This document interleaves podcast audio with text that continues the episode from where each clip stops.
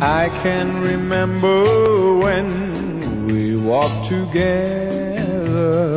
Olá pessoal, tudo bem? Estamos de volta com mais um episódio do Nerd Verso Cast, episódio número 67. E voltamos aí com a sequência de episódios que vocês amam, que foi de onde tudo começou, que é quando a gente pega uma série Marvel e acompanha ela à risca, episódio a episódio. Começamos mais uma série, então, a série é Cavaleiro da Lua, Moon Knight, e o primeiro episódio já está disponível no Disney Plus. E no dia de lançamento desse episódio, a gente já está gravando nosso podcast para vocês poderem acompanhar junto com a gente expectativas, o que vocês acharam, referências e, é claro, nossas teorias para o que vem por aí na série. Mas antes da gente começar a falar sobre a série, deixa eu receber aqui meu colega parceiraço e junto comigo um dos sócios proprietários, donos do Nerdverse Cast. Fala aí, Leandro, tudo bem, meu?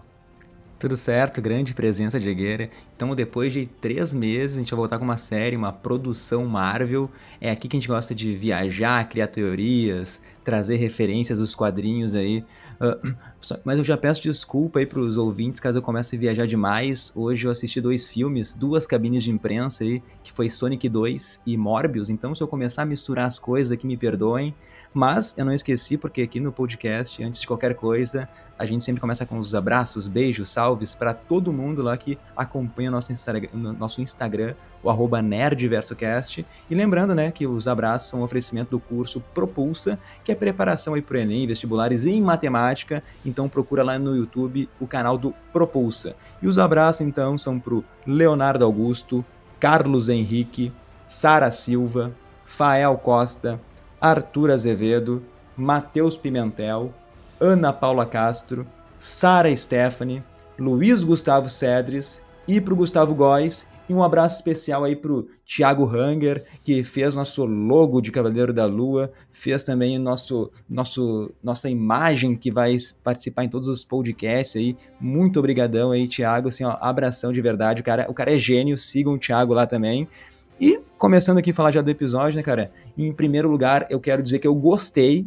É algo diferente, assim, de tudo que a Marvel ela já fez. Mas tem aquela fórmula, assim, por trás, né? Isso me incomodou um pouco.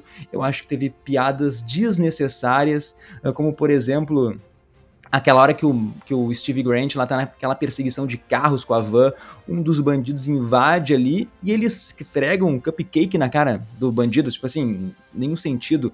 E depois, quando ele ultrapassa o caminhão que tem galinhas, uma senhora dirigindo lá faz o gesto com o dedo do meio lá, mandando ele tomar pra, naquele lugar. Tipo assim, Verdade. eu achei nada a ver. Eu é, entendo é... que é difícil a Marvel ela mudar drasticamente, assim, até foi isso que ela construiu, né? Deu muito dinheiro para ela, tirou da falência a Marvel lá. É um estúdio bem sucedido, então por isso mesmo que ela devia arriscar, né, Diego? Mas o lado bom é que a Marvel, eu acho que deu um pequeno toque no terror, assim. Eu tava vendo a série às quatro da manhã, por exemplo, chovendo, um monte de raio lá fora, e daí eu curti aquela cena do elevador, por exemplo, e mas assim, é, é, essa é a minha única crítica, tá, meu? Porque de resto tá muito foda. A Marvel conseguiu apresentar, assim, um dos personagens uh, mais complexos da editora, vamos dizer. A Marvel misturou nesse episódio aí comédia, ação, horror, aquela insanidade descontrolada, assim. Então, cara, de resto eu vou falar depois, Diego, vou deixar um pouquinho tu falar aí, quando a gente for comentar algo mais específico, eu volto a falar nesses tópicos. Mas faz aí tua breve fala, sem tantos spoilers do episódio, Diego. Boa. É, bom, em, em, parte eu concordo que a Marvel uh, traz algo um pouco novo, mas é, a, a, concordo contigo que é, continua bem sobressalente a fórmula Marvel, né? A receita Marvel continua assim aparecendo muito. Eu imaginava que teríamos menos assim essa presença da, da, da receita da fórmula Marvel, né? Com as pitadas de humor, com a pegada não tão não tão escura, não tão sombria, né? Eu, eu, imaginava que teríamos algo mais sombrio, algo mais Gotham City, né? Com o perdão aí da, da mistura do crossover aí na minha fala, né? Mas vocês entendem o que eu quero dizer. Eu imaginei que nós teríamos algo mais sombrio. Tivemos, ok, mas ainda bem híbrido, né? Entre um, uma série um pouco mais sombria e as brincadeiras e a claridade e, e a questão mais infantil da Marvel, né? E o, o pouco sangue, o pouco de, de, de, de, nervo exposto, né? Assim, aquela coisa mais contida, mais censurada.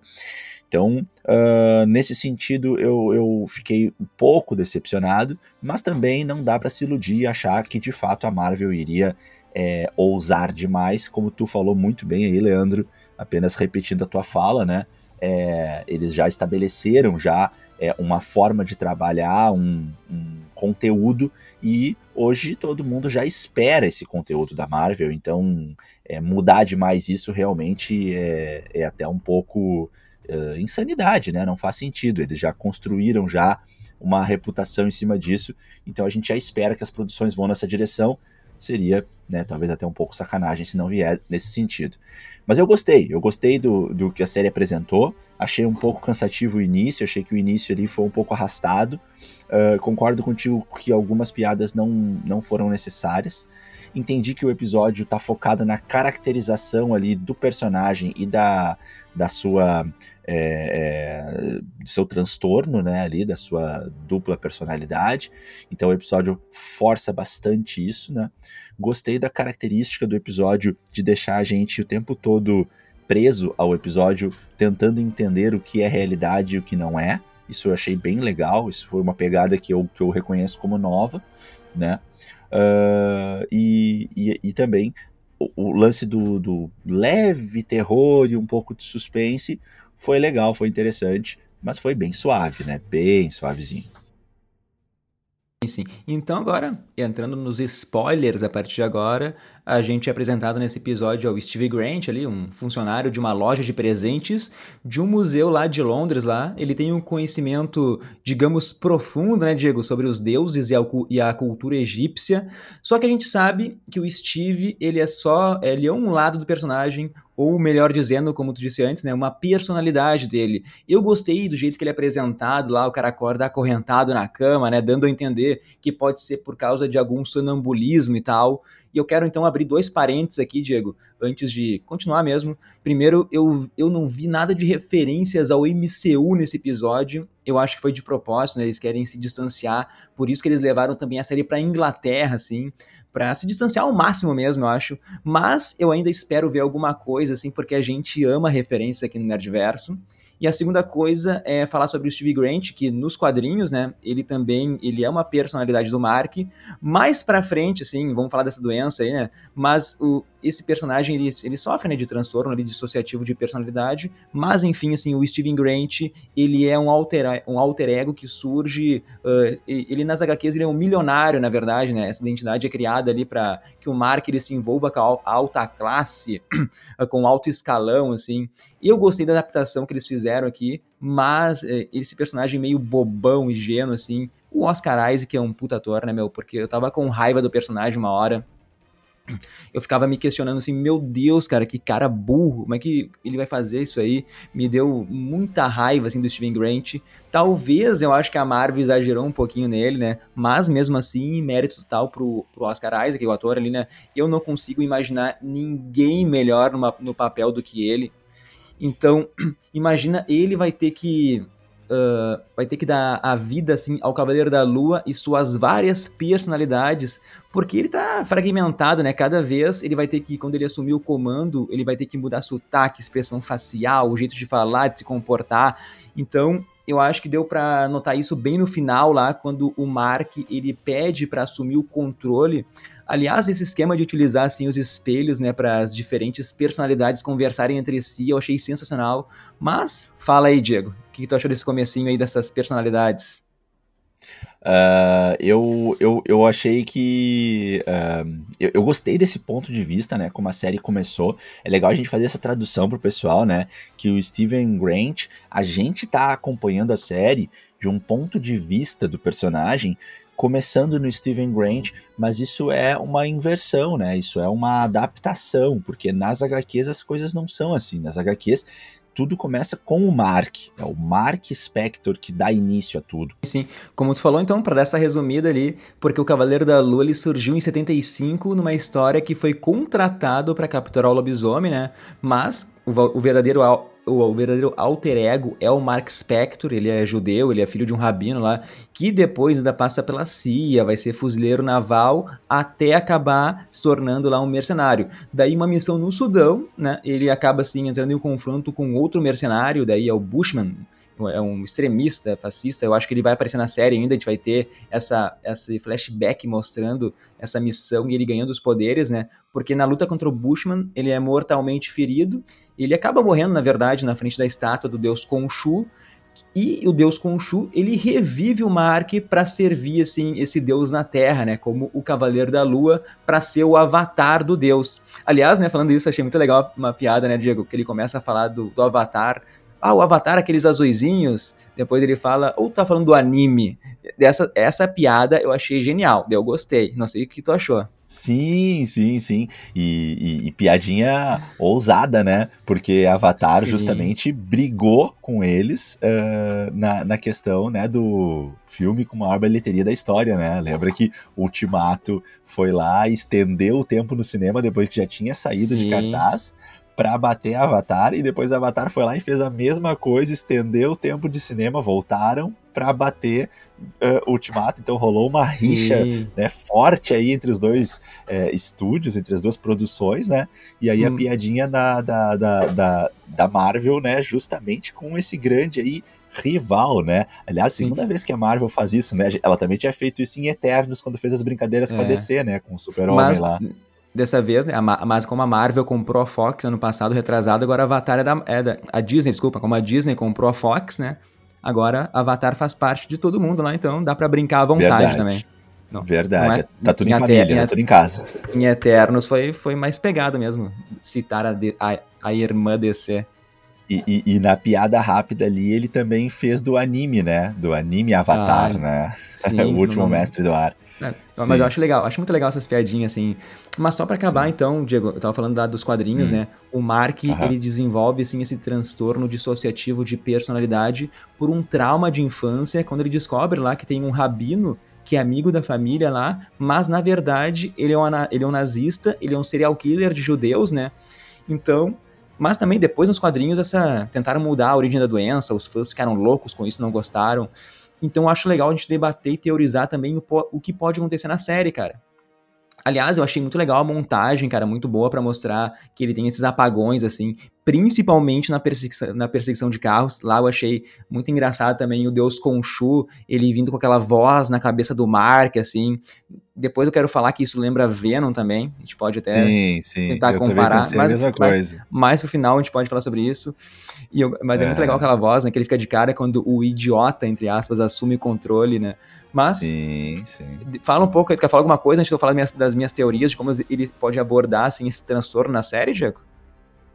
Cara, uh, não, as minhas falas são outras. Acho que tu pode falar ah, sobre tá. isso. Na verdade, eu ia falar então. só sobre o iníciozinho, já que a gente falou do início ali, Leandro. Só ah, uma tá. contribuição rápida, né? Que a gente começa com, com o aquáriozinho e o peixe de uma nadadeira, ah, né? Inclusive, boa. depois a gente tem a, a gente tem a brincadeira, inclusive depois, né? Avançando um pouquinho, mas ainda falando do peixe, né? Quando ele vai lá no, no local lá onde vende o peixe, enfim, né? Lá na sei como é que vai chamar, enfim, mas é, e a mulher atende ele, e aí a mulher mexe com ele e fala do Nemo, né? Porque de fato, né, o peixe que tem uma nadadeira só, né? É o Nemo. Ah, eu lembrei né, na hora. Filho, o filho do Marlin, e, e até é, parece um pouquinho, né? Não é um peixe palhaço, mas parece um pouco uh, o nome do episódio, né? O problema do peixe dourado. E, e também é, no aquário, né, do Gus, o peixe, a gente tem ali é, uma caracterização que já familiariza a gente com o ambiente egípcio, né? Porque dentro do aquário a gente tem uma pirâmide, a gente tem uma cabeça de uma escultura egípcia também ali naquele aquário, a gente tem um obelisco ali, que até me lembrou um pouquinho o obelisco de Homem-Aranha de Volta ao Lar. Não, é, de volta ao lar, tá certo? E, e também a gente tem um, um, tipo um santuário um pouco mais quadrado, assim. Então ali já começa a caracterização dessa paixão dele, assim, pela, pela cultura egípcia, né? E, e, e a gente tem o alter ego, né? Steven, criado pelo Mark. Então o Mark é o relacionado com o Khonshu. O Steven não, o Steven é só um funcionário de uma lojinha. Mas, claro, qualquer coincidência, qualquer semelhança, né? Não é mera coincidência. A gente tem ali ele apaixonado pela cultura egípcia. Por quê? Porque nós temos a ligação com os deuses egípcios, né? Então não é só uma coincidência. Só para é, traduzir melhor isso para a galera. Sim. Então, a série, falando agora da, dessa tal doença do Mark, né, do Steve, como é que, que a série pode abordar, nas HQs, né, por exemplo, na série, desculpa, ela pode mostrar um flashback, assim, do Mark desde criança sofrendo com isso, eh, depois essa doença nunca mais aparecendo, ele vivendo uma vida normal, até encontrar, então, o Deus Khonshu, Daí eu acho que a Marvel pode fazer algo bem parecido com a HQ e tal, trazendo até o vilão Bushman, como eu comentei antes, né, Diego? Outra, hipa, outra hipótese, assim, é o trauma, ele, ele desenvolver esse transtorno é justamente a morte dele, né? E depois o, o Khonshu trazendo ele de volta à vida, e a partir daí ele começa, então, a criar outras personalidades. Ou então, o Deus Khonshu, ele tenta entrar na mente do Mark ali, tentar controlar ele para suas necessidades, tenha feito um estrago tão grande, tenha fragmentado, assim, muito mesmo a mente dele. Então, uma defesa do corpo, o Mark ele cria essas múltiplas personalidades aí para que o Khonshu não domine a sua mente e corpo, digamos. Mas o melhor de tudo que eu gostaria de ver na série é mostrar, tipo, o último episódio, assim, última cena, o Mark em um hospício, a gente não sabendo se tudo que a gente viu ali foi verdade ou foi só uma imaginação uh, da cabeça dele mesmo, né? Deixar essa dúvida no ar, né? Se isso acontecer, eu te juro, vai ser, assim, o melhor final de temporada de todas as séries da Disney, Diego, da Marvel. O que, que tu acha aí? Tu acha? É. Eu, eu, eu não concordo, eu não gostaria de ter esse final aí, mas eu entendo que seria um final surpreendente, né? Seria louco. Mas acho difícil também a, a Marvel ir pra esse lado e acho que não. É muito ousado para eles, não sei. Gostei de ver que no final do episódio a gente tem ali a produção do, do Kevin Feige, né? Ele tá bem perto da série, então acompanhando de perto. A gente tem também como produtora executiva a Vitória Alonso, que tá sempre também. Um, nas grandes produções ela tá junto, junto com Kevin Feige, né? O próprio, próprio uh, Oscar Isaac que também é produtor executivo da série, né? Isso é muito legal quando o, o protagonista, quando o ator ele tem um envolvimento maior, né? Ele uh, tem um poder de, de, de fala, de, de opinião junto, né? Eu acho que isso deixa. Eu, eu, sinto uma credibilidade maior quando isso acontece, né? Leandro, eu queria voltar um pouquinho no início do episódio, só trazer uma referência fala, pra galera. Fala. Quando ele, quando ele sai na rua ali e dá aquela reclamada do vendedor de vassouras, bem no iníciozinho do episódio, ah, um, aparece ali na, numa fachada, na, na, no bairro, na rua onde ele sai ali, numa fachada de uma, de uma loja, aparece escrito na fachada, e o suficiente pra gente ler, não sei se a galera pegou porque é rápido, aparece escrito Atlantis. Será aí uma brincadeira, uma ah. referência aí, Leandro? Ah, é uma Boa, fachada de uma loja. Isso. Aparece ali, depois a gente faz um post pra galera lá, a gente faz um recorte e posta no Nerdverso, porque tem uma fachada que aparece assim muito rapidamente e tá escrito na fachada dessa aparentemente uma loja do outro lado da rua. Sabe aquela hora que passa o ônibus, ele tenta pegar o ônibus, sim, o ônibus sim. passa e tal. É, é, ali, um pouco antes de passar o ônibus, se tu olhar para o canto esquerdo da tela, tu vai ver uma fachada verde no fundo, do outro lado da rua da, da, que ele tá atravessando, escrito Atlantis, tá? O nome da loja. Coincidência ah, apenas? Tá. Acho difícil, né? A gente sabe que tá ah, para chegar aí.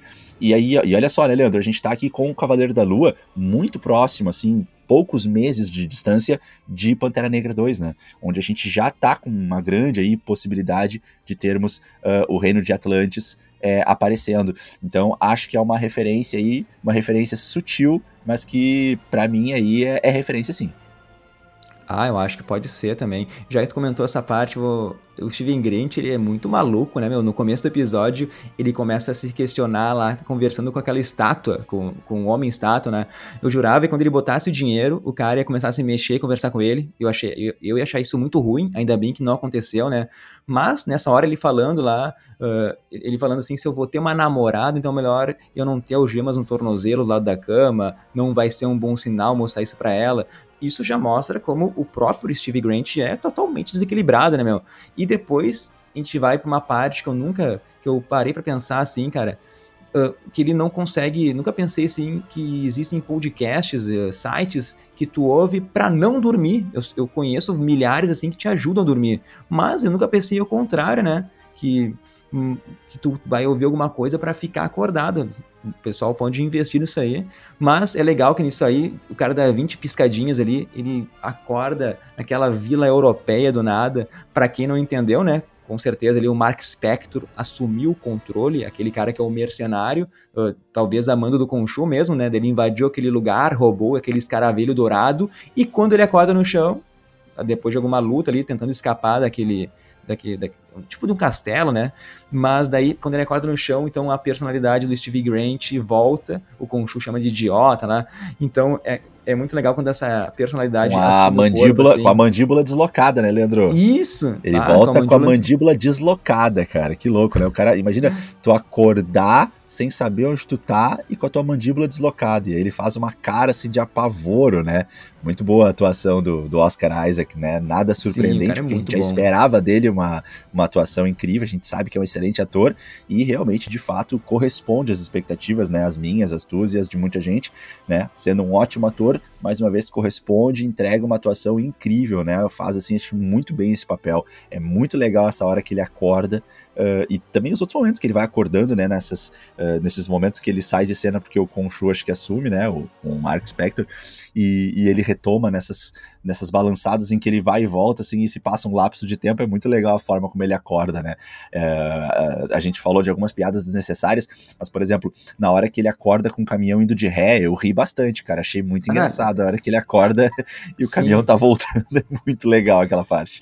Tipo assim, é, é, é, essas aí do caminhão, eu te falei, né? Eu achei legal quando uhum. tem esses, essas quebras no caminhão que assume e volta e tu não sabe o que tá acontecendo. Essas, essas uhum. quebradas de edição é legal. Não gostei da piada do cupcake, da velhinha. Não, aí, sim, verdade, isso, verdade. Isso não, Necessário. Mas, já que a gente tá na vila, naquela vila europeia, já vamos falar do vilão. O ator uhum. ali, o Ethan Hawke, é, outro baita ator, né, meu? No pouco tempo de tela ali, ele já entregou para mim um grande vilão, já tô com medo dele. Eu ainda acho que ele tem cara de Drácula, tá? Ele seria um belo Drácula da Marvel, mas tudo bem, Sim. né? Ele aqui é o, ele é o Arthur, Arthur Harrow, é um personagem Isso. que já apareceu lá numa HQ numa única vez, um cara insignificante, então a Marvel só pegou um nome lá e vai adaptar. No podcast que a gente fez de teorias, eu disse que podia ser o Anubis o grande vilão, né? Tentei chutar um vilão. Uhum. O, tipo assim, poder, o, que o que o próprio o Arthur, né? Ele seria o avatar do deus Anubis. Eu acho que eu errei, né? Uhum. Mas talvez seja um outro deus egípcio, porque é, o Anubis. É, o Anubis, ele é o deus dos mortos. Na verdade, ele, ele é o responsável por guiar os mortos até o além lá. E daí o Anubis, antes de fazer isso, ele vai ver se tu pode ir ou não, né? Ele com uma balança, ele coloca de um lado o coração da pessoa e do outro lado uma pena. Se teu coração for mais leve que a pena, tu teve uma vida ali de bondade, a bondade prevaleceu, tu pode seguir adiante. Mas se teu coração for mais pesado, meu amigo, daí tu tá fudido, né, Diego? Tu vai ser encaminhado ao deus, a deusa Amit, acho que é Amit que se fala. Sim. E da deusa Amit, ela devora os pecadores, ela é a punição em pessoa, né? Que é a deusa Amit, é quem o Arthur lá, né, o vilão, ele tá dizendo que está amando dela. Então eu acho que o Nerdverso pode ter um 80% de acerto, porque a gente chegou a comentar sobre isso, né, Diego, nas nossas Sim. teorias. Sim, sim, sim. Eu acho que faz muito sentido. E, Leandro, eu quero complementar um pouquinho essa teoria, é, é, trazendo junto para o debate a, o momento da Enéade. A Enéade é aquele ah, quadro boa, boa. que que ele comenta e a chefe dele ali fica ironizando e dizendo que ele tá viajando, que ele tá prestando atenção numa coisa totalmente sem sentido, mas ele como estudioso fica incomodado ao ver que a Enéade, na verdade, é um conjunto de nove deuses egípcios, enquanto que o quadro tem apenas sete. Quero trazer aqui para a galera uma contribuição aí da nossa área, Leandro, da matemática, né? Que Enea, né? E-N-E-A é um prefixo usado para nove, que aparece na nossa, na nossa disciplina da matemática, por exemplo, Sim. quando a gente fala de um polígono de nove lados, né? Um eneágono. E assim como a gente tem prefixos conhecidos como penta, hexa, hepta, octa, né, prefixos já um pouco mais conhecidos, que significam respectivamente 5, 6, 7, 8, o prefixo para 9 é Enea. Então a Enéade, né, tem essa, podemos dar essa contribuição. Enéade, então, é um conjunto de nove deuses egípcios, mas no ali no quadro são sete. E aí eu te pergunto, Leandro, quais são os dois que estão faltando? Será que não se encaixa aí a tua teoria, cara? Será que esses dois que estão faltando não são Khonshu e o antagonista, o vilão, representado aí pelo Arthur Harrow, que de repente ele tá servindo a esse outro deus? A gente pode daqui a pouco ir pra esse lado aí, cara. Talvez possa ser Sim, algo faz assim. sentido. Acho que pode ser. E voltando para aquela vila lá, então vamos falar do Arthur Harrow, né, o vilão ali, ele tem uma balança, né, Diego, tatuada no braço, e parece que todos os seguidores também têm, né, mas tá rolando então um ritual naquela praça pública lá e um homem se oferece para ser julgado. Mas daí eu te falo, né, meu, bem capaz que eu, Leandro, eu iria me sujeitar assim a isso, né, meu? Não tem nada a ver, assim, eu não devo nada a ninguém, né, Diego? Mas vai saber, né? Eu, não sei se tu seria corajoso ali de oferecer a tua alma para julgamento, Diego. O que, que tu acha? Não, com certeza não. Com certeza não. Lembrando, né, que Mas... o início do episódio, né, Leandro, a primeira cena do episódio é a caracterização do Arthur Harrow, né? Quando ele Sim. coloca os cacos de vidro dentro do dentro do, do das alpargatas, das sandálias que ele usa ali, né? Do sapato, uhum. do calçado que ele usa. E ele usa então com o pé descalço sobre os cacos de vidro. Uh, Leandro, o que, que eu acho que pode ser isso? Para mim, isso é sacrifício. Sacrifício feito aos deuses, a um deus que ele está servindo, né? Sim, então sim. ali eu acho que é algum tipo de conexão que ele tem para manter os poderes, para manter a ligação dele com aquele deus com o qual ele deve estar tá servindo, que eu não sei bem qual é, mas eu acredito que aquele lance do caco de vidro, porque não teve nenhuma outra, nenhuma outra referência, né? E é visível que ele tá com algum poder, né, com ele, né, aquele ser sim, ali sim. Que, que parece ser um ser humano, ele tá com algum poder, a gente vê ele mexendo na tatuagem, uhum. a gente viu ele ali, né, uh, uh, sendo o agente ali de quem acabou uh, encaminhando a morte ali da, da velhinha, né, que, que, que não sim, foi, não teve um julgamento bom, então acredito que aquele ritual que ele faz com, com o caco de vidro lá no início, que ele faz um ritual com o copo, né? Até uma coisa assim, meio de oferenda, né? Então ele toma ali um, um gole de alguma bebida, aí ele, ele vira aquela bebida, daí ele faz então embrulhado num pano. Então tudo aquilo ali me pareceu muito um ritual que acredito eu que com o final do ritual é, é, um, é um ritual que termina com um sacrifício, que é algo clássico nas culturas em geral, né? Uhum. Que envolvem aí uma relação dos seres humanos com entidades, com divindades. Frequentemente se acredita nos sacrifícios, né? Uma forma de tu é, oferecer algo em troca, né? Que, que, em troca de poder, em troca de ajuda com alguma, alguma entidade. Eu te falar isso, né, meu? Porque uma pedrinha no sapato já me incomoda um monte. Imagina cheio de caco de vidro, o cara tá sofrendo ali. Eu ia te perguntar isso mesmo, eu tinha uma dúvida, né? Por que, que aquela, cena no início tem a ver com o contexto, né? A dor vai dar mais poder ali pra deusa Emmett. Porque a, deve ser a Emmett e o Anubis juntos, alguma coisa deve ter. Algum deles, com certeza, tá no comando aí do, do Arthur, né? o cara também, ele é um fanático religioso ali, né? E só pra constar, Diego, tu sabe que música que tá tocando ali no início, quando ele tá botando o, as pedrinhas? Não, cara, eu, pode me eu fui dar uma pesquisada, né? Fui, botei o Shazam na hora pra dar pesquisada. É Boa. do Bob Dylan, né? Eu acho que o nome da música é Every Grain of Sand, mas eu uhum. sei, né? Uhum. Que se tu for traduzir a letra ali, dá, é, é uma alusão à fé, à espiritualidade, né? Que daí tem tudo a ver, né, com esse líder ali, esse líder desse culto maluco aí que ele é.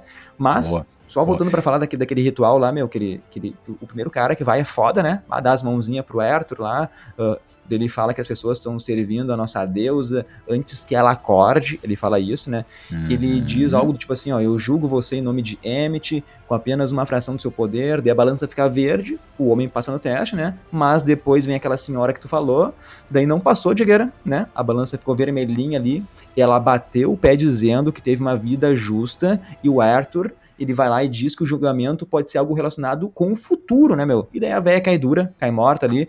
Daí eu acho uma sacanagem isso, né, meu? Pô, daí virou tipo o Minority Report, é... tipo o filme do Tom Cruise lá, né, meu? Que as pessoas são pré-julgadas por, por crimes que nem foram previstos ainda acontecer, quer dizer, crimes que estão previstos a acontecer que não aconteceram. Eu amo muito quando acontece esse plot assim. Eu acho que dá para falar muito sobre isso. Sim, e, é polêmico. Ele fala, né, meu? Né? Então, o que, que dá para pensar? Talvez a deusa Emmet, ela deve ter sido aprisionada pelos seus amigos deuses egípcios, né, Diego? Por causa dessa sede de morte aí, uh, conseguiu de alguma forma aí que o Arthur, que o Arthur ele seja o avatar dela na Terra ali. E aquele escaravelho dourado, com certeza, é um artefato aí que ele é tipo parte dessa busca para libertar a deusa Emmet, Diego. Para mim é isso. Sim. Sim, sim, sim. É, claro que eu não posso deixar de fazer uma piadinha das minhas piadas que não são engraçadas, mas que são inteligentes, né? Que é o seguinte, né, cara? Quando eu vi aqueles cara velho, eu fiquei na dúvida quem é que ia vir, né? Se ia vir o Cavaleiro da Lua ou se ia vir o Shazam, né? Ou. Na verdade, o Escaravelho seria mais o. O Escaravelho seria. É, o Besouro Azul seria, né? Uh, e, e também tem o Escaravelho relacionado com Adão Negro também, né? Então o Escaravelho, ele tá bem presente na cultura do, da DC também. Mas é, é Egito, né? clássico, né? né? É, é, do Egito, né? Bem, bem clássico do Egito, né? A gente também tem é, na, na, sequência de filmes da Múmia, a gente também tem o Escaravelho aparecendo, a gente tem Sim. a maldição do Escaravelho, então o Escaravelho é, é, bem icônico, né? Na, na cultura. Só um comentário rápido aí, Leandro, uma brincadeira. Fala, uh, fala. Quando tu falou da música do Bob Dylan ali, Every Grant of Sand, uh, tomara que seja essa música mesmo, porque daí nós temos, na verdade, uma dupla referência, né, Leandro? Não é apenas a questão religiosa que tu trouxe, que para mim é a, é a questão primordial, mas também a brincadeira com a areia, né, Leandro? Que a areia é um Sim. símbolo também muito forte na cultura egípcia, né? É, tudo é areia, né? A areia é, é, o que tem por tudo. E a areia tá presente na série porque ele coloca areia em volta da cama dele também, né? Então seria mais uma conexão. Uma outra brincadeira, Leandro, que eu trago pra gente conversar é mais uma van ou mais um. um mas um meio de transporte engraçado, né? A gente tem Verdade. lá no uh, Homem-Formiga, né? A van uh, com aquela buzina engraçada de quando o, Lu, o Luiz uh, busca né, o Scott Lang na prisão. A gente tem no Vazio, quando o Mo Mobius é, pega aquele carro da pizza, né? Então a gente tem alguns veículos uh, que são assim meio engraçados, assim, né? Que estão aparecendo aí nas produções mais recentes da Marvel. Mais uma Verdade. vez agora foi agora foi o caminhãozinho do cupcake, né? Que apareceu aí. Então, né? Nós tivemos também no, no Gavião Arqueiro ali, né? O Trust a Bro, né? As vans aí não era tão engraçado, mas sempre a gente tem um veículo relacionado a alguma empresa e com um toque de bom humor. Isso está acontecendo, está virando uma, uma constante aí. Acho que é mais um elemento assim dessa receita mais recente, mais refinada aí da Marvel. Vou, vamos ver se a gente tem tempo de fazer um post, então, trazendo todos os, os veículos, né, Diego? Isso é, isso é muito engraçado. Só para fechar, Sim. então, a fala sobre o Arthur, o Arthur, né, meu? Primeiro, quero dizer lá aquela hora que ele tenta julgar o Steven Grant, a balança fica louca, parece que ela não sabe quem julgar, né, meu? Uh, parece que aquele caos das múltiplas personalidades meio que acaba com o poder da deusa Emmett, ele, ele para, né? Não tenta mais fazer isso primeira fala sobre isso. E para acabar, tem uma hora que o Arthur diz também, né, que a de... se a deusa Emmett estivesse por perto, teria matado Hitler quando bebê, né, e evitaria aí o que, o que aconteceu de mal no mundo. Nessa hora, Diego, eu me lembrei do Rhodes falando de matar o bebê Thanos que, que tu uhum, acha? Uhum. Boa, cara, perfeito, perfeito. Me vem a cena na cabeça, né? Ele assim, fingindo que tá estrangulando o bebê, assim, né? E o Hulk falando, o professor Hulk falando, né? Não, não, isso aí a gente não faz, isso não é a nossa conduta aqui como Vingadores, não é assim que a gente age. ah, realmente, bem, Mas, bem divertido isso. Manda. Sim indo, acho que a gente pode ir pro final lá, meu, porque, porque se alguém ficou na dúvida, aquele monstro que aparece lá perseguindo o Steven Grant, se pode ser o lobisomem ou não, talvez tenham ficado empolgados, né, com a relação que eles têm nas HQs, mas aquilo com certeza, para mim, é um, de, é um servo do deus Anubis, ou da Emmett, né, um vassalo mesmo ali para pegar aquele escaravelho dourado do Mark, e no, no final, Diego, no final aquela luta lá, eu achei meia boca aqueles efeitos especiais, o CGI, mas eu preciso ver mais não vou julgar aqui por 10 segundos de cena, né, meu? Do, esses 10 segundos que apareceram ali pra gente ver, mas também podia ser melhor, né, Diego? O que sim, dizer sobre esse final, hein? Uh, é, eu achei, eu achei um pouco estranho também, assim, eu, eu fiquei um pouco, né, meio desconfortável, mas, né, vamos esperar um pouco mais os próximos episódios para formar melhor minha opinião, daqui a pouco ele vai fazer muito sentido com os próximos episódios. Nesse primeiro encontro eu achei estranho esse final, assim, achei ele, né, rápido demais, mas eu acho que vai ficar num vai e vem, vai mostrar muito ainda do que aconteceu antes, então eu não tô tão preocupado com isso. Eu tava tentando encontrar aqui, mas não achei é, o nome da, nas HQs desse personagem que é muito parecido com o que a gente viu, né? Que é um, um, aspecto muito parecido com o, com o Cavaleiro da Lua, mas com uma cabeça de ave, né? De águia, aparentemente. Eu não tenho certeza se é o Moonshade, que seria, né? Que, que é uma, uma criação sim, sim. Uh, do, do irmão gêmeo do, do Adam Ar Warlock, né? O Magus, nas HQs, né? Mas eu não sim, tenho sim. certeza. E, e tava voltando mas... uma coisa que tu falou, né, Leandro? Assim, tu tinha dito que nós não vimos nada nessa, nesse episódio relacionado com o MCU, e de fato eu também não, não percebi nada, né? E a gente fica naquela expectativa de ver referências, né?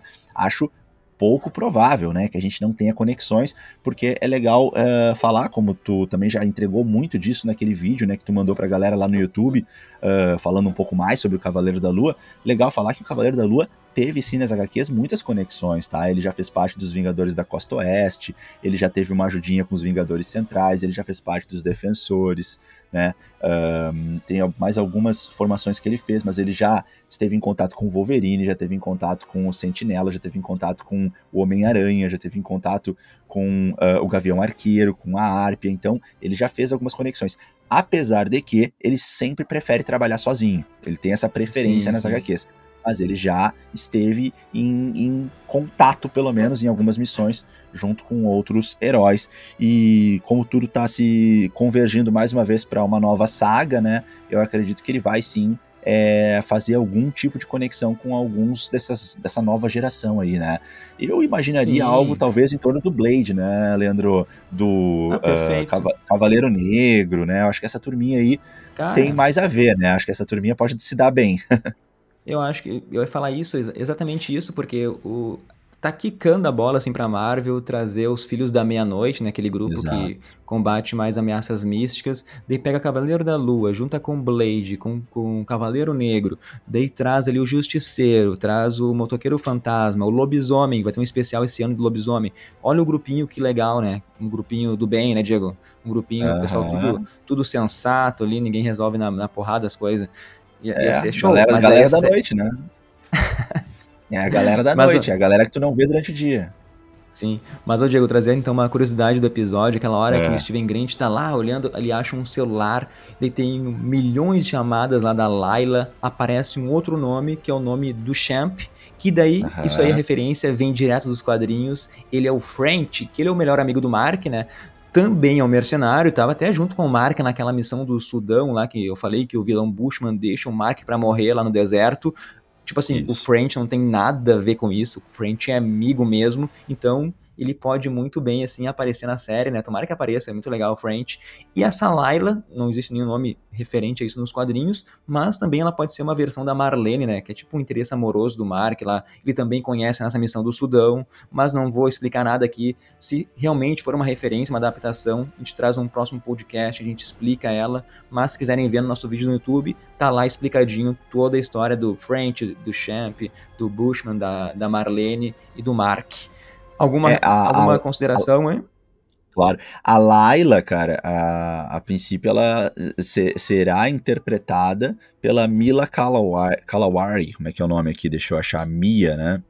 É a Mia. Deixa eu ver aqui, cadê? Perdi aqui onde é que ela tá, mas é, é uma atriz, ela já tá assim. É, é, escalada, né? Cadê, cadê, cadê, cadê? Ah, ela já apareceu nos trailers os dois interagindo juntos isso, lá. Isso, isso. E ela é uma atriz que ela, ela é de fato de nacionalidade egípcia e palestina, né?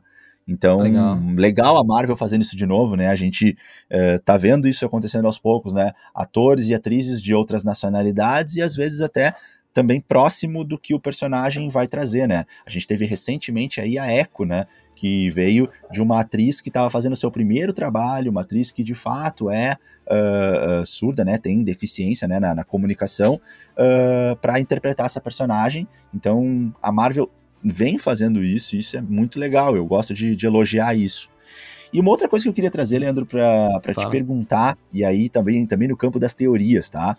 É, cara, e o Mark, e o Mark não, e o Steven, o tempo todo falando no telefone supostamente com a mãe dele. Com a né? mãe. Né? né? E, e, aí, que história é essa, né, cara? Pra mim, não tem mãe nenhuma ali, né? Pra mim, ele não tá ligando uhum. para ninguém. Pra mim, ele tá só se iludindo, né? Assim como ele fala com as estátuas, né? E com o peixe, uh, eu acho que o lance da mãe ali, a mãe não existe na verdade, tá? Eu acho que ali Sim. faz parte da, do transtorno dele, uhum. de, de, uhum. como ele leva a vida dele se comunicando com seres que só existem na cabeça dele. Mas deixa eu te falar uma informação que vem na minha mente agora, posso falar uma bobagem. Eu, é. eu acho que realmente a mãe pode estar morta, mas eu tenho certeza que vai ter um flashback mostrando a história dele da infância. E eu tenho certeza que a mãe está escalada e que a mãe, eu tenho na minha mente, eu, eu li isso em algum lugar, não lembro faz muito tempo. A mãe é uma atriz brasileira. Tá? Vai, mas ela vai aparecer em flashback, porque é uma atriz tá. jovem, entendeu? Sim. É uma atriz sim. jovem, talvez mais jovem sim. que o próprio Oscar Isaac aparenta até agora. Então, Entendi. com certeza vai ser um flashback. E Entendi. é uma atriz brasileira. Entendi. Tem uma atriz brasileira na série. Eu acho que é a mãe dele, se não me engano. Hum, legal, Mas legal. Eu tenho assim, ó, 90% de certeza. E 80% tá. de não. É, deixa eu complementar, deixa eu complementar então, justamente o do Champ, tá? Justamente o do Champ, o French, uh, é, é, é, um amigo de muitos anos, né? Um amigo do início da história do, do Mark. Eles faziam missões juntas e essas missões que eles faziam, em grande parte, eram missões feitas na América do Sul, tá? Então, isso pode tá sendo trazido à tona e pode ser essa comunicação que numa dessas missões aí, bom, na verdade, né, não faz sentido, mas enfim, é, vai que, que ele tinha família nessa época ainda aqui no Brasil, né, vai que, né, tinha o lance, ou nada é. a ver, ou nada a ver, né, porque a atriz é brasileira, mas não necessariamente a nacionalidade é. da personagem é também, né, mas de repente não necessariamente Brasil, mas América Latina, né, chamaram uma pessoa latina para representar daqui a pouco alguma influência aí pode ter algo assim, mas só para comentar que de fato, né, uh, os dois eles faziam missões principalmente na África e na América do Sul. O, o French junto com, com o Spector, né? E aí depois vai aparecer também a, a Marlene Alhaine. Mas segue daí. Eu não posso começar minhas considerações finais, Diego, porque agora eu não tenho mais nada para trazer além disso. Não, eu só ia fazer um comentário rápido aqui sobre o a Tauarete, a Tauarete, a deusa hipopótamo, que eu achei uma, uma, uma coisa assim. Eu, eu achei meio estranho aquilo, não sei se aquilo é uma referência ou se aquilo foi uma piada sem graça. Para mim, aquilo ficou meio desconexo, assim, quando ele fala da Tauaret, a deusa hipopótamo. Mas, né, não sei é. se tu tem alguma contribuição aí, se não é isso. Vamos para as considerações hum, finais. Não, não, não, não. Cara, então assim, eu espero que os próximos episódios mostre realmente o Mark Spector socando e lutando, meu, porque eu vou ficar de cara se a Marvel, a Disney aí, ficar cortando toda vez que uma personalidade, uh, essa personalidade brutal assumiu o controle, né, e só nos mostrar o que aconteceu, só o pessoal atirado no chão, né. Tipo assim, aquela cena lá naquele vilarejo, o Mark matou pelo menos uns três na porrada, os caras estão atirados no chão, com o crânio parece que esmagado no, no, no asfalto ali. Então quero que mostre assim, esses momentos mais sangrentos. Pelo amor de Deus, né, Disney? Tem que colocar, se não coloca na Star Plus, né, a série e deixa para maior de 18 anos. Verdade. Mas também, como eu, como eu já disse, né, é o personagem mais difícil da Marvel, né, assim, para se trabalhar, ele é cheio de camadas. E eu acho que seis episódios são poucos, Diego, é, é, porque a gente ainda vai mergulhar nessa mitologia egípcia, vai ter que conhecer mais sobre esses deuses, né, meu?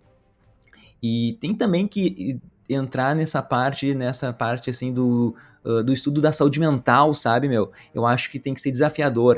Eu quero ver quais são os malabarismos aí que os roteiristas vão ter que fazer para contar tudo em seis episódios. Nas HQs, né, só por, por uma curiosidade, né? Os deuses egípcios, eles são de uma dimensão de bolso, tipo assim como são os Asgardianos, sabe? Então eu queria que eles explorassem mesmo assim esse mundo, esses deuses aí que cada um pode oferecer, sabe? E eu não queria fazer essa comparação, mas como eu falei antes, né, me perdoem ouvintes aí e também os deuses do universo, Cavaleiro da Lua é tipo Venom, né, meu, quando tem aquele personagem violento que está sendo consumido por aquela voz enlouquecedora, assim, naquela, naquela cabeça fica aquela voz, uh, uma voz diferente, né, mandando fazer outra coisa. Xingando só ele. É. é. Só que em Cavaleiro da Lua é mil vezes mais, mais inteligente e engraçado também que foi em Venom. Isso não tem comparação. Outra, outra série, assim, meu, não dá para comparar, mas é com Legion, porque a Legion teve três temporadas e Legion é muito mais audaciosa, mais louca. Mas eu espero de verdade, assim, Cavaleiro da Lua se deixe levar pela insanidade e, entre a fundo, assim, nesses conceitos. Mas, para finalizar, então, eu fico feliz porque para mim é uma série ambiciosa, assim, tem pouquíssimas referências. Cavaleiro da Lua, assim, tá contando a sua história como eu disse, né, essa versão do Steven Grant é irritante demais, né, meu, pelo amor de Deus, eu não aguento mais aquele cara, mas talvez, conhecendo as outras, né, o Mark Spector, um cara totalmente brutal, mercenário, talvez a gente comece, assim, a ficar nessa dualidade aí, uh, de descobrir que o coração gentil e meigo do Steve é talvez a melhor parte de todas essas, essas múltiplas personalidades, deve aparecer mais gente por ainda, né, Diego? Sim, sim, sim. E, e, é, enquanto tu falava, eu só queria fazer um comentário, assim, de um, uma situação que eu acho que ficou um pouco forçada, né, cara? Assim, o Steven Grant tem que ser muito, muito, muito uh, noiado, né, com sérias sequelas aí, para não descobrir que o dia que ele tava era domingo, né, cara? Ah, ali eu achei que ah, foi sim. um exagero um pouco grande, né, cara? Não perceber que o dia era domingo. O cara tava muito sequelado, né, cara, para não conseguir em nenhum momento perceber que, sei lá, os ônibus estavam diferentes, o comércio estava diferente, é, a temperatura estava diferente, cara, não tem como tu não saber que é um dia diferente. Não olhou pro celular em nenhum momento, cara, não viu ali que era domingo, sabe, programação na TV, nada. Então ali, ali eu achei que foi meio forçada, né? A, é verdade. A, a possibilidade disso acontecer. O cara né, totalmente, cara? o cara não olha celular nem nada, né? O cara só acorda e vai. O cara pois acorda, é. vai no aquário, o cara acorda, uhum. vai no aquário, daí olha, ah, tem um encontro, vai pro. ninguém vê nada. O cara é tá fora louco, da realidade. Ô, Diego, eu pesquisei aqui hum. rapidinho, aqui, ó. A, é, é. Realmente a brasileira vai ser a Wendy Spector, então vai ser mãe do Mark hum. Spector, então, então vai ser o verdadeiro eu, né, do personagem vai ser o Mark uhum. Spector. Ela vai ser é, a atriz é a Fernanda Andrade, é uma nasceu em São Paulo. Hum, uhum. Não conheço. Cara, ela fez, acho que fez Narcos, ela fez, fez alguns episódios de, de CSI. Ela tem uma carreira legal. lá fora mesmo. Ah, carreira legal, interessante. Tem várias, legal, várias sériezinhas que ela apareceu aqui. Massa. Talvez outro, massa. Dia, outro dia a gente pesquisa ao invés de pesquisar durante o podcast. Boa, entregamos aí também no, no Insta, no YouTube. Então tá, cara, eu da minha parte entreguei aí o que eu consegui me lembrar da série uh, e eu consegui captar aí de, de referências, de conexões de fato não tem tanta referência, né? É uma história nova. Legal que não é um personagem tão conhecido, né? Esse personagem Cavaleiro Sim. da Lua. Então fica um pouco mais leve, né? Para se construir, para ousar, para adaptar. Não vai ter uma cobrança tão grande, né? Poxa, mas ah, nas HQs era diferente. Não, a gente tá com uma tranquilidade maior para construir e um lado diferente, né? Um lado um pouco mais sombrio mas sem perder, claro, a essência Marvel, né? Que tem que ter a piada, tem que ter o cuidado, tem que dar uma filtradinha no sangue, né? Não pode ter nudez, não pode ter essas coisas. Enfim, uh, primeiro episódio eu, eu gostei, mas estou ainda esperando a série desenvolver mais, crescer mais. Vamos ver o que, que o próximo episódio nos reserva e vamos ver o quanto que a gente acerta de teorias. Sim. É, essa série vai ser mais pra gente explicar o que tá acontecendo, tentar criar teorias aí. A gente quase acertou o vilão, ó. Quem viu o nosso podcast teorias antes de iniciar a série. Mas é isso, né, pessoal? Obrigadão aí. Talvez durante a semana a gente, crie, a gente faça um outro podcast antes do próximo episódio de Cavaleiro da Lua. Sigam lá o Instagram, uh, o YouTube, tudo é Nerdverso Cast, procura no, no Spotify, nos agregadores, é Nerdverso, a gente está em todos os lugares aí, obrigadão a todo mundo que manda mensagem, o carinho que vocês enviam pra gente, é o que faz a gente vir todo dia aqui, toda semana, querer gravar um episódio e fazer essa entrega de um podcast, assim, com um teor que entregue muito conteúdo para vocês aí, e obrigadão a todo mundo mesmo, Diego. Valeu, então. É isso aí, Leandro falou tudo, tudo e mais um pouco.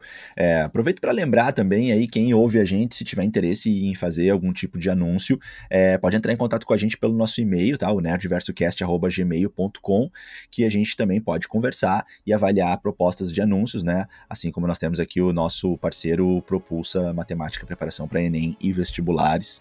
E deixar aquele abraço também para todos que estão junto com a gente aí, né, ah, fazendo as parcerias com a gente aí, como cinemas, os streamings, é, a, as agências de marketing que estão junto com a gente aí, que ficam trocando as parcerias e, e, e a gente, por meio disso, também tá bem informado, tá com atualizações para vocês, tá com as referências. Então, um grande abraço aí para uh, ah, nossos parceiros que estão com a gente na correria. E era isso, Leandro. Acho que foi muito legal, mais um episódio aí massa em que a gente espremeu aí, esfarelou tudo que podia desse desse primeiro episódio de Cavaleiro da Lua. Então, gente, aguardem aí para mais episódios, para mais produções, para mais novidades. Como sempre, estamos sempre com vocês entregando tudo que a gente pode do universo nerd, do nosso Nerdverso. Valeu, galera, um grande abraço e até o próximo episódio. Falou, tchau, tchau. tchau, tchau.